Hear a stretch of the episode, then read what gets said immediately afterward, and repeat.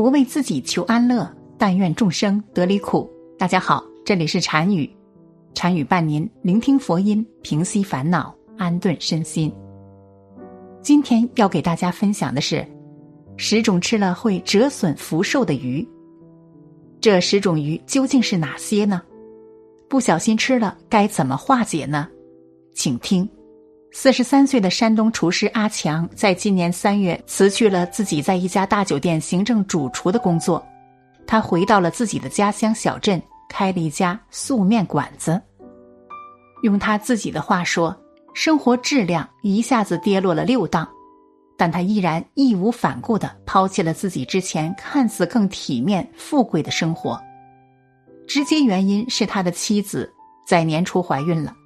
这是二人结合近十年来第一次传来喜讯，而辞去行政主厨的行为被阿强解读为为了自己孩子积攒功德。厨师一行有许多禁忌，很多事情讳莫如深。十七岁入行时心高气傲，很多事情不信，但现在很多事情不能不信了。阿强之前工作的大酒店有一道镇店名菜。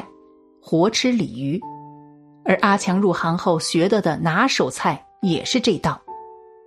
我第一次跟着师傅学这菜的时候，感觉很刺激。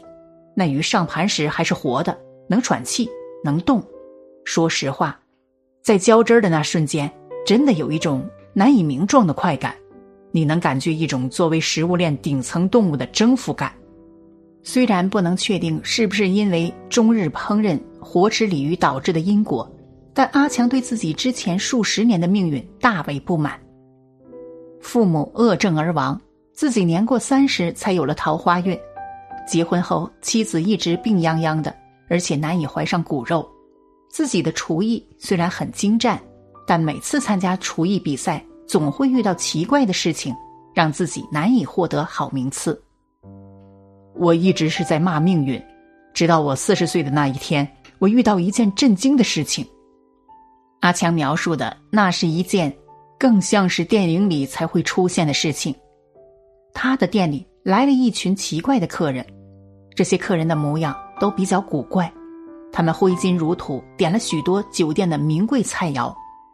而当服务员推荐本店招牌菜“活吃鲤鱼”时，这些客人拿出了大把钞票，声称要买下所有店里的活鲤鱼，但是他们不准备吃这些鲤鱼。而是要服务员将鱼装进袋子里带走，因为从未有过这种事情，所以行政总厨阿强也来到大堂。他印象很深的是，这些客人所有的消费都是用现金，而且那些钱上有一股浓郁的鱼腥味道。奇怪的事情发生在晚上十一点，酒店打烊后，因为这批客人消费额度很高。所以他们给的钱被统一装在了一个信封里，锁进了前台抽屉中。而当十一点前台财务开始点账时，令人惊讶的事情出现了：信封里没有一张钱，而是装满了贝壳。这些贝壳的纹路非常可怕，都是那些让人恐怖的类似鬼脸的图案。当时就有岁数大的店员说：“今天是龙王爷来吃饭了，龙王爷发怒了。”因为这鲤鱼都是龙王爷的儿孙。阿强还记得那天店里反复查监控，想看看是不是巨款被人调包了，但是查来查去没有任何线索。也就是在那一晚，阿强做了一个噩梦，在梦中他见到一个龙面人身的存在，严厉的警告他不要再做活吃鲤鱼这道菜。之后，我开始对神秘的事情产生更大兴趣。也有了很深的敬畏之心。现在我专门开了一个素面馆，别说鲤鱼了，在我店里任何荤腥都见不到。阿强现在最大的期待就是自己妻子能够平安产下孩子，他很希望自己可以通过之后多做善事的行为弥补之前的过错。日本人鱼喜多道三是业务遍及东亚市场的海鱼商人，在一次偶然的机缘下。参与坐下来和他交流了一下，道三表示，日本人日常饮食中鱼占据的比例非常大，刺身、寿司中有许多种鱼，甚至在日料里有一些看似比较残忍的吃法。但日本真正的捕鱼者和专业水族料理厨师有许许多多的行规和禁忌。拜海就是其中一个铁打不动的风俗。大部分日本渔船出海前会祭拜海神，以及会祭拜一些神佛。这是由于在日本捕鱼界，药师佛信仰传播很广，影响很深。一方面是因为药师佛的化现形式之一是北斗星，可以为渔民指引航向；另一方面是因为药师佛的无限慈悲之力。同样被日本渔民们视为重要的信仰的，还有观音菩萨，因为在普门品中明确提到了观音可以救助遇到海难的人。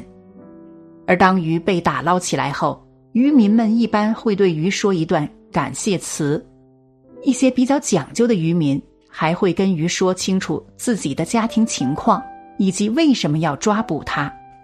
其实，类似的事情也发生在中国沿海。三十七岁的渔户胡先生是世代渔民，虽然现在胡先生已经远远不是驾驶一艘小船孤独的出海的境况了。他拥有五艘渔船，其中一艘是从德国进口的小型专业远洋渔船，不是什么鱼都能吃的，在大海里一网子下去，可能啥都能捞上来。有一些我们是不敢抓的，这不仅仅是法律限制的问题，更有禁忌。胡先生说，海龟就是其中一种禁忌，就算没有国际法保护海龟，渔民也不会去抓海龟，因为抓海龟可能会让自己倒霉，甚至有血光之灾。同样被胡先生列为讳莫如深的动物的，还有海蛇。其实，许多靠海洋吃饭的人中间都流传着关于海蛇的传说。Lawrence，一个法国人，曾在瑞典的渔船上工作过三年。他说自己一上船就有岁数大的船员给自己讲大海蛇的恐怖传说。在欧洲一些地方，大海蛇被视为海洋的愤怒，在描述中，这是一种体型巨大、性格狂躁的海蛇。可以轻松的击沉一艘海船。就算抓到了小一些的海蛇，一般也是不会吃的。欧洲大部分地方都没有吃蛇的传统，海里的蛇更是被视为不可食用的动物。一位风水师通过邮件跟禅宇分享了自己听过了关于不可食用的鱼的说法。一般而言，会眨眼的鱼鳖被视为有灵性，不可食用。水里的龟鳖最好不要吃，有一些玄学门派里有牛肉、龟肉、蛇肉、鳝鱼肉的说法，这些都不太鼓励吃。不要活着吃水族，无论是鱼还是虾，这会严重损伤阴德。在古代，活着吃动物是会被处以刑罚的。世风日下的今日，人们也应该注意一二。怀孕的鱼其实最好不要吃，但是现在鱼子等等卖得很好，也是属于这个时代的一个特征吧。若是能够自己克制，还是克制一下为好。体型很大的鱼最好不要吃，尤其是鲸鱼、海豚这种，这些鱼灵觉超过一般的鱼，吃了后因果较大。螃蟹较为特殊，其实螃蟹中。修为很高的存在是很多的，但是螃蟹又是中餐里重要的一道菜，所以这就是个尴尬的事情了。若是能克制，还是克制为好。类似螃蟹这种情况的，还有鲶鱼。鲶鱼天生修行的资质就很好，鲶鱼中获得成就的也很多，能不吃尽量不吃为好。这里参与再提示一下十种不适合食用的鱼。一，龟鳖之类，因为是特殊种族，所以不建议食用。二，水蛇、鳝鱼，因为容易修行，所以最好不要沾染因果。三，会眨眼睛的鱼不要吃，会眨眼睛的鱼鳖灵性很高，已经有一定的修为了。四，螃蟹和鲶鱼，若是可以的话，尽可能不吃，理由同二。五，体型巨大的鱼，比如鲸鱼、海豚，不建议食用。六，不要活着吃水竹，这对福寿有很大损伤。七，怀孕的鱼尽可能不要吃。八，你动了怜悯心的水竹就不要吃了，把它救下。九，动筷子前突然感觉心里有些不舒服的水竹，千万不要吃了，可能有上一世的业力。十，目光对视过的水竹最好就不要再吃了。如果你是修行人，深信因果。那么建议你吃素，不单单说以上这十种鱼不吃。很多人一时习气难改，条件不具，没办法一步到位。那么建议先从吃三净肉，或者吃仿荤素食代替。随着修行不断深入，因果观念深入内心，会自然而然吃素的。当然，如果不小心吃了上面的鱼的话，就努力念阿弥陀佛。对吃过的鱼忏悔，祝他们往生，这样业障就能消掉了，福寿也会回来的。好了，本期的视频就为大家分享到这里，感谢您的观看。参与陪您聆听佛音，平息烦恼，安顿身心。如果您也喜欢本期内容，请给我点个赞，还可以在右下角点击订阅或者分享给您的朋友。您的支持是我最大的动力。咱们下期再见。